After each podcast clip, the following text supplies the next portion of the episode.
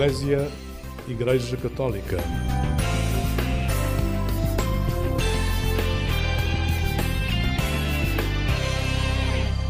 Olá, muito bom dia, bem-vindo a esta emissão do programa Eclésia, aqui na Antena 1 da Rádio Pública. Apesar de ter sido feriado municipal em várias localidades do nosso país, a solenidade da Ascensão celebra-se liturgicamente amanhã, domingo. É um dos temas que vamos abordar neste programa, que começa ao som da música, com o tema Hino da Caridade, pelo sopro de vida.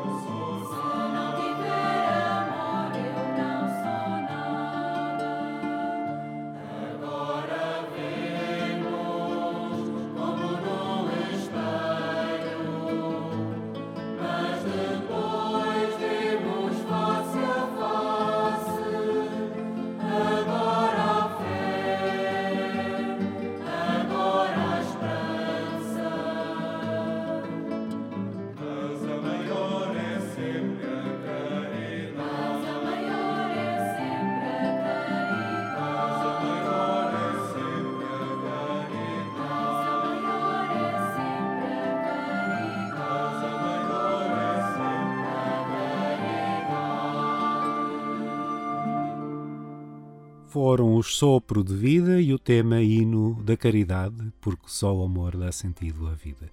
Bom dia a si que nos acompanha nesta emissão do programa Eclésia da Igreja Católica, aqui na Antena 1 da Rádio Pública. 40 dias depois da ressurreição, a Igreja Católica celebra a solenidade da Ascensão.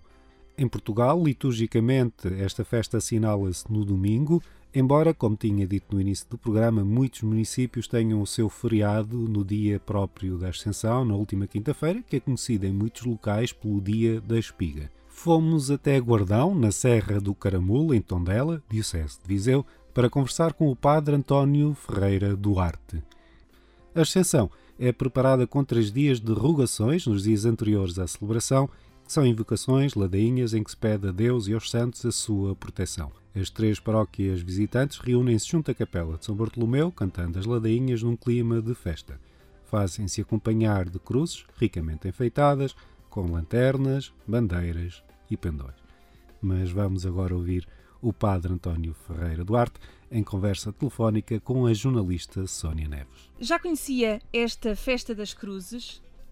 Já, porque eu sou de São de Monte, que fica precisamente na Serra do Caramulo. Uh, portanto, eu sou, eu sou natural de cá. Não sou do Guardão, mas sou de uma freguesia do outro lado da Serra do, do, Caramulo. Estamos a falar da Festa das Cruzes, que acontece na altura da Festa da Ascensão, em Guardão, na Diocese de Viseu. O que é que nos pode dar a conhecer dessa festa, que já é uma tradição nessa zona? Dir-lhe-ei que a Festa da Ascensão é, sem dúvida alguma, é, a mais concorrida, ou era a mais concorrida e mesmo espetacular. É, começa a preparar-se logo é, quando termina a festa do ano anterior, é, com a nomeação de mordomos, que ao longo, ao longo do ano são incansáveis na sua, no seu trabalho, de angariação de fundos, de preparação, tudo isso, todo, toda a parte logística. Eh, durante, durante muitos anos, isto é o que dizem, que dizem os documentos, eh, participavam nesta festa 12 freguesias aqui da região. Uh, Hoje participam apenas quatro, mas tem-se mantido já desde há muitos anos. Uh, quatro é, é, o Guardão, é Santiago de Besteiros, é Campo de Besteiros e é Castelões. O Guardão é, é o anfitriã, naturalmente. Ó oh, Padre António, quando me diz que essas quatro freguesias participam, estamos a falar do quê?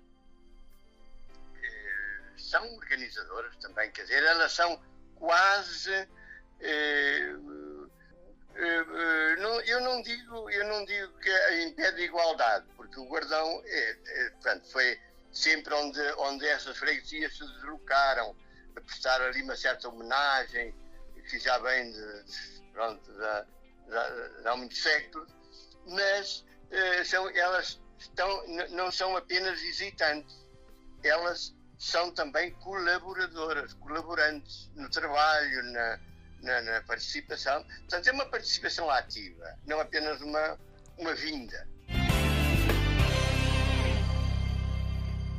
Muito obrigado ao Padre António Ferreira Duarte por esta viagem à Festa das Cruzes em Guardão, na Serra do Caramulo, Diocese de Viseu.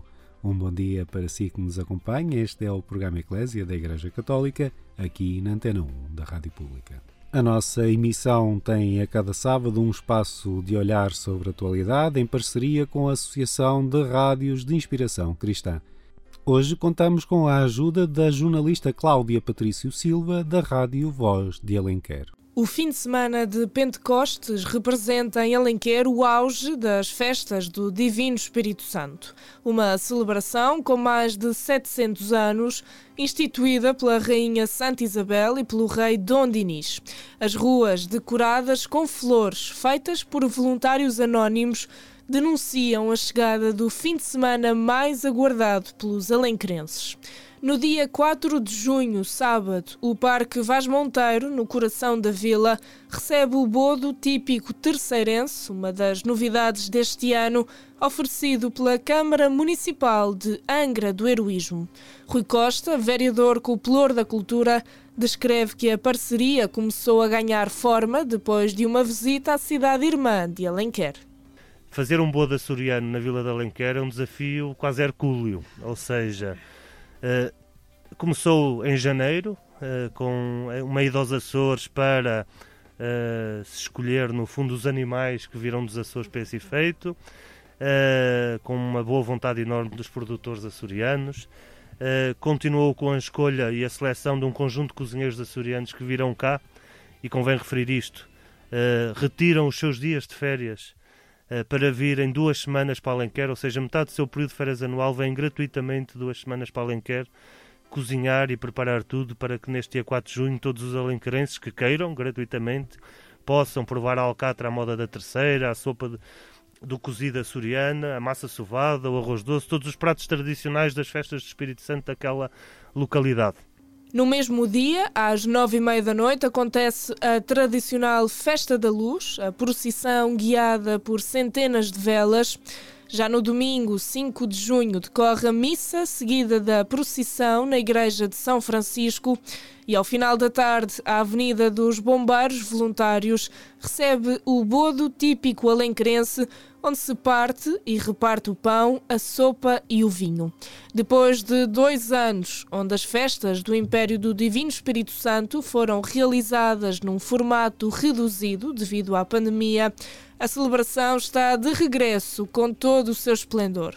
Rui Costa acredita mesmo que em breve as festas do Espírito Santo serão consideradas uma das maiores festas religiosas do país. E portanto eu acredito que isto é um caminho uh, progressivamente de, de, maior participação uh, e acredito que muito em breve, e quando digo muito em breve, acho que é ano após ano, estas festas entrarão verdadeiramente uh, no calendário nacional como uma das maiores festas religiosas e que merece ser alvo de uma visita por todas as pessoas que gostam de cultura, que gostam de religião, que gostam de tradição, que gostam de gastronomia, que gostam um bocadinho de tudo. Portanto, isto no fundo acaba por ser um cartaz turístico também importante para um período muito particular. O Espírito Santo só para onde quer é o lema das festas do Espírito Santo, que atualmente já são também celebradas em regiões como o Brasil, a África, Índia, Estados Unidos da América e Canadá. Muito obrigado à jornalista Cláudia Patrício Silva, da Rádio Voz de Alenquer, neste olhar sobre a atualidade que apresentamos a cada sábado em parceria com a Associação de Rádios de Inspiração Cristã. Bom dia, si que nos acompanha. Este é o programa Eclésia da Igreja Católica, aqui na Antena 1 da Rádio Pública. Depois de termos ouvido o hino da caridade no início deste programa, convido a continuar desse lado para ouvirmos agora Que o Amor te Salve nesta Noite Escura é um tema de Pedro Abrunhosa.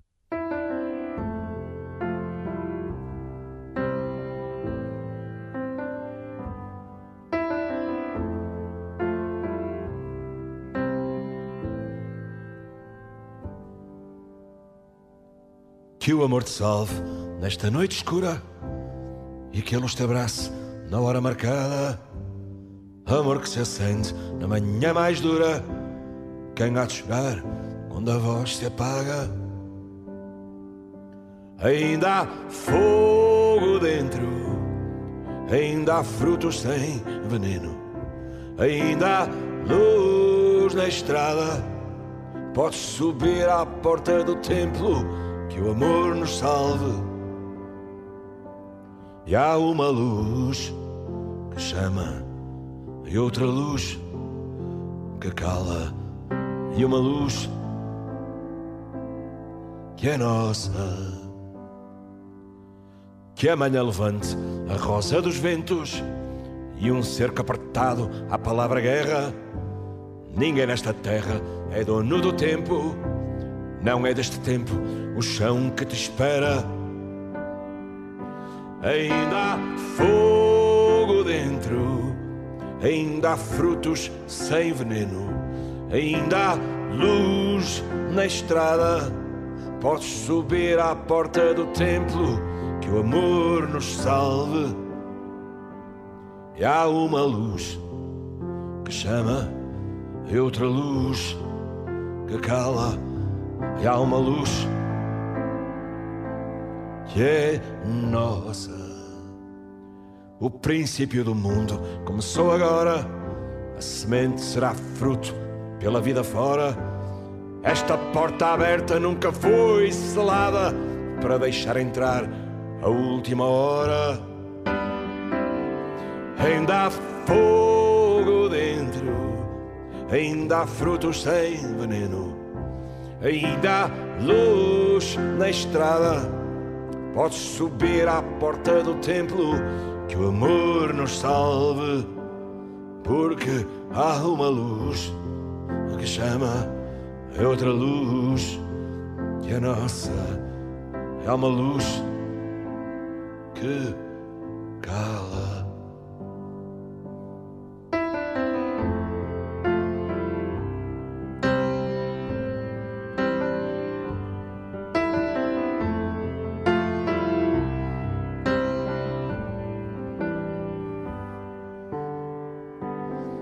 Ainda há fogo dentro, ainda há frutos sem veneno, ainda há luz na estrada. Podes subir à porta do templo, que o amor nos salve. Podes subir à porta do templo, que o amor nos salve. Porque há uma luz que chama e outra luz que é nossa. E há uma luz que se acende.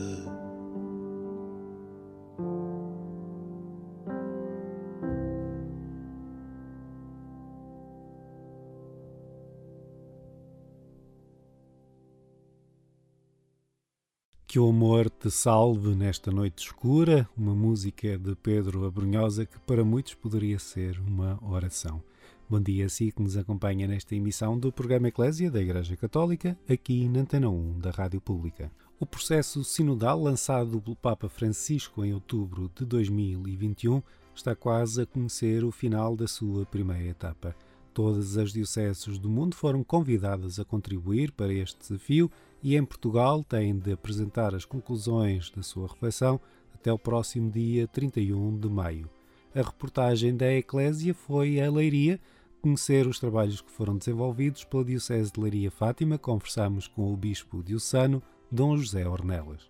Aquilo que este sínodo, esta fase do sínodo tem sido eh, claramente dito em todos os, todos os lugares é que eh, o sínodo não é simplesmente uma etapa que nós acabamos e depois agora continua no outro lado.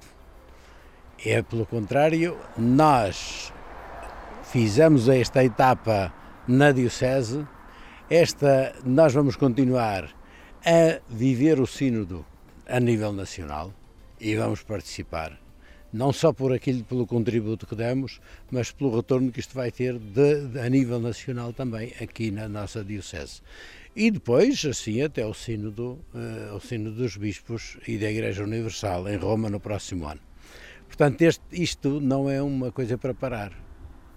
É uma coisa para continuar agora de outro modo. Mas o que é importante, fundamentalmente, é que desta fase local da Igreja se tenham tirado eh, conclusões que vão influir na vida da Igreja. Portanto, agora nós começamos a pôr em prática, devemos começar a pôr em prática aquilo que foi sugerido, pensado, rezado, projetado para a Igreja aqui em Leiria Fátima por este, pelas comunidades e que agora aqui se, se troca, que se entrelaçam para encontrar caminhos para o futuro. As conclusões ainda vão ser apresentadas, vai ser feito também um trabalho, um trabalho final, mas como é que o senhor eh, Dom José também deseja que este caminho continue aqui na, na Diocese? Mais do que o desejar, eu quero ver o que é que esta comunidade deseja. E o que é que, o que, é que foi sendo apresentado no meio disto tudo tem coisas interessantes. Porque as pessoas vêm dizendo, olha, lembraram-se agora de nós. E vêm-nos perguntar o que é que a gente pensa da Igreja e do futuro a todos e perguntar assim em geral. Porque, e então isso significa que a primeira coisa que, isto, que é preciso fazer é continuar este processo. É dizer, este processo de consulta, de participação de todos, na, na, na reflexão, na partilha, na tomada de decisões, não pode ser uma coisa ocasional, tem de pertencer ao ADN da Igreja. É isso que está, isso que está desde o início da Igreja, mas às vezes a gente esquece com um tipo de liderança que tem de também de ser expressão, antes de mais, daquilo que a Igreja é e, portanto, uma Igreja que integra a todos, escuta a todos e com todos faz caminho. Isso é o que significa sinodalidade. Isso não significa que, então, isto é, é simplesmente nem a, nem a lei das maiorias, porque às vezes é uma pessoa isolada que traz a ideia que é fundamental, não é simplesmente uma questão de imposição, portanto, de um pensamento comum, mas é, é o contar com todos, mas com cada um na busca dos caminhos que interessam a todos.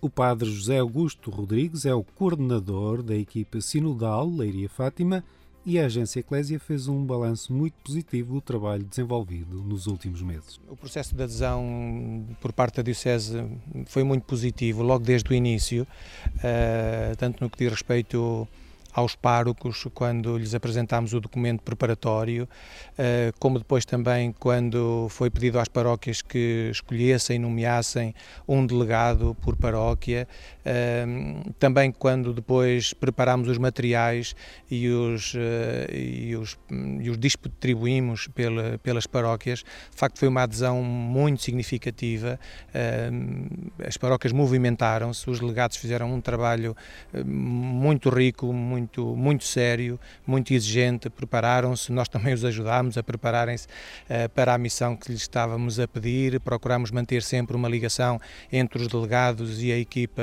e a equipa responsável. Uh, e depois quando as respostas começaram a chegar também ficámos agradados com, com, com a quantidade de respostas, com a diversidade. Uh, nós uh, sintetizamos os, uh, os, cinco, os dez núcleos temáticos do documento preparatório em cinco temas, em cinco questionários, e por isso fizemos esta proposta à Diocese de reunir cinco vezes, ou seja, cada grupo, para fazer a caminhada sinodal, teria estes cinco esquemas para refletir. Uh, e as respostas foram chegando, um, escalonadas no tempo, desde finais de dezembro até finais de abril, um, e penso que podemos dizer que, no máximo, uh, o questionário 1, que foi aquele que teve maior abrangência e maior quantidade de respostas, terá, terá envolvido cerca de 3.100, 3.200 pessoas, o que, tendo em conta a dimensão da Diocese, nos parece ser muito satisfatório. Isto quanto a números. Quanto a conteúdos, os conteúdos uh, são importantes, são significativos, em primeiro lugar porque de facto nos dão um retrato uh, muito fiel daquilo que é a Diocese Leiria Fátima. Uh, ou seja, as pessoas manifestaram-se, as pessoas uh, disseram aquilo que lhes ia na alma, uh, escutaram-se mutuamente e nós, ao ler as centenas de, páginas de respostas que nos chegaram, percebemos quem é a Diocese de Leiria Fátima, em que estado é que ela está, quais são os seus aspectos mais positivos, quais são os seus aspectos menos desenvolvidos e por onde é que Deus nos chama a caminhar uh, uh, num futuro próximo, médio e longo. A Diocese de Leiria Fátima tem 73 paróquias divididas por nove vigararias. Dália Batista vem da paróquia de Santa Catarina da Serra, onde foi delegada sinodal conversou com o jornalista Carlos Borges sobre o que significou este trabalho. Claro que nunca conseguimos atingir os objetivos de chegar a toda a gente como gostaríamos, mas acho que conseguimos criar algumas dinâmicas interessantes quando fomos buscar, fui como delegado nodal buscar a AC, a, a vela do, da celebração inicial, levámos-me para a paróquia e tivemos logo a ideia junto ao parque e de outros membros da comunidade de fazer réplicas da, da, da, vela por todos os centros, para que em cada centro, em cada capela, a pessoa ao ir à missa sentisse que realmente estamos em cinto, caminhamos todos juntos. Depois dessa, dessa dinâmica, em cada, normalmente na celebração dominical e na celebração que as pessoas iam, a vela era sempre acesa e tentava-se rezar sempre pelo sino, pela caminhada. Também colocámos junto de cada paróquia um cartaz sobre o sinodal e na igreja matriz uma lona grande sobre caminhar em sínodo. Fizemos algumas iniciativas no âmbito do sino também, como por exemplo, rezámos pela paz, na Ucrânia, fizemos essa, essa caminhada, rezámos pela paz, fizemos uma oração e no final lançámos duas pombas brancas e junto do, do, do, placar que tínhamos do sínodo, colocámos também uma faixa branca e uma, uma faixa, perdão, uma faixa amarela e uma faixa azul que, que efetivamente caminhamos juntos, caminhamos no bom e no mal da Igreja e caminhamos juntos também pela guerra. Foi um dos momentos que ligámos ao Sínodo, rezar pela paz. Depois fizemos também a convite da Diocese a campanha da Quaresma, da, do Advento e do Natal, aquela campanha que fizemos com as crianças. Houve uma grande adesão por parte dos catequistas, por parte do, da comunidade em geral. Os miúdos fizeram, alguns junto dos catequistas, outros levaram para casa e fizeram com os pais, e tivemos algumas recolhas interessantes e a própria perspectiva inocente das crianças às perguntas que eram feitas. Foi interessante perceber isso. Depois, como é que a nível paróquia organizámos? Cada centro, tentámos delegar em cada centro um subdelegado, para que depois fizesse as reuniões sinodais nos centros. Conseguimos à volta de 10 grupos, nos diversos centros e também alguns movimentos, escutismo, e outros de Conferência São Vicente Paulo, vários momentos. E também fora, tentámos falar com as, com as escolas, tentámos que, junto das escolas, na aula moral, fizessem pelo menos um questionário que fosse aberto também a outras realidades.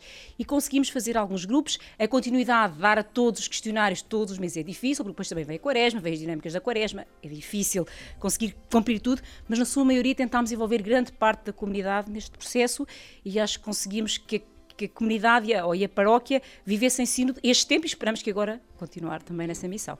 Da Marinha Grande chega o testemunho de Lúcio Gomes. Tivemos cerca de 10 grupos entre uh, escuteiros, movimentos como o da Mensagem de Fátima, uh, grupos de pais da catequese, inclusivamente. Uh, agora, o interessante foi que este processo, de certa forma, se enquadrou num outro que nós já vínhamos, um caminho que já vínhamos a fazer de, chamamos-lhe, renovação pastoral.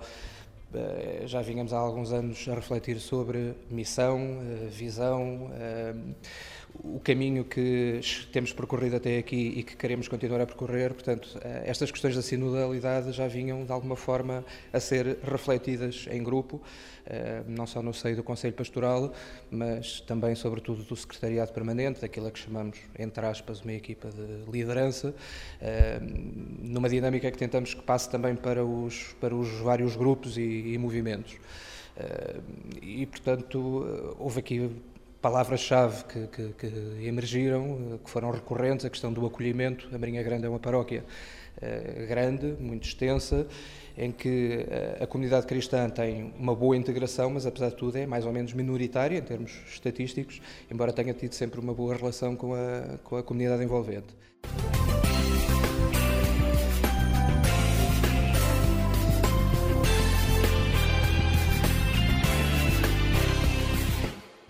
Ouvimos os testemunhos recolhidos pelo jornalista Carlos Borges na Assembleia Sinodal Diocesana que decorreu na Catedral de Leiria. Recordo que a primeira fase do processo sinodal lançado pelo Papa e que decorre até 2023 chega ao fim este mês, com as várias dioceses católicas a ultimar uma síntese do trabalho realizado a nível local que vão entregar à Conferência Episcopal.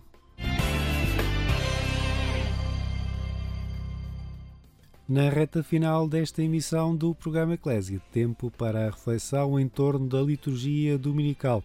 Contamos, como habitualmente, com o contributo do sacerdote dioniano Manuel Barbosa. A solidade à ascensão de Jesus que hoje celebramos sugere que a vida definitiva de comunhão com Deus se encontra no final de um caminho percorrido no amor e na doação. Seguidores de Jesus, a quem aderimos com todo o nosso ser, somos chamados a ser testemunhas do seu projeto libertador. Nas palavras de despedida de Jesus no Evangelho de hoje, está bem definida esta missão dos discípulos do mundo, a ser assumida com alegria, marca de identidade cristã, como dizia Bento XVI. No mesmo sentido, vai o Papa Francisco ao apontar a alegria do Evangelho como essência das nossas vidas. A tristeza torna o rosto sombrio e as lágrimas estorbam a vista. Os discípulos conheceram a tristeza e a decepção. Não conseguindo reconhecer o ressuscitado, caminhava ao seu lado são necessários os olhos da fé para perceber que Cristo está vivo, para nos alegrarmos nele, para o anunciarmos. Uma fé assim vivida não nos mergulha no passado saudosista, antes nos orienta para um futuro que já não será mais como antes. Qual é o segredo dos discípulos para estarem alegres depois da partida do Mestre? A presença do ressuscitado, muito simplesmente, mas presença de outro modo Doravante, Ele está sempre presente com eles na força do Espírito Santo. Eles vivem na alegria porque sabem que Ele está com eles até ao fim dos tempos e que sem Ele nada podem fazer. Ele prometeu e manteve as suas promessas. Enquanto Jesus abençoava, afastou-se deles e foi levado ao céu. Este céu só pode ser percebido com o olhar da fé com a confiança que podemos ter em Cristo e nas testemunhas que o viram separar-se deles. Não há qualquer prova nem demonstração científica para esta subida de Jesus ao céu. Somos convidados a situar-nos noutro registro, o registro do amor. Aliás, essa é a nossa experiência. Quando amamos, quando conhecemos momentos de intensa felicidade, gostaríamos que o tempo parasse, não para que tudo acabe, mas para que seja eternizada esta felicidade que atinge todo o nosso ser. Jesus veio habitar este desejo de eternidade em nós, para o elevar à sua plena realização. Ressuscitando, fez entrar todos os nossos desejos no mundo do amor infinito, no seu coração pleno de misericórdia. E é em cada Eucaristia que acolhemos em nós a presença de Jesus ressuscitado, que vem alimentar e fazer crescer o germe da vida eterna. A alegria do ressuscitado é brilhar nos olhos e transformar os corações dos discípulos que testemunham a entrada definitiva de Jesus na vida de Deus. Que a nossa vida cotidiana tenha sempre esse sabor eucarístico de Cristo ressuscitado e seja um pedaço de céu pleno de felicidade e de alegria.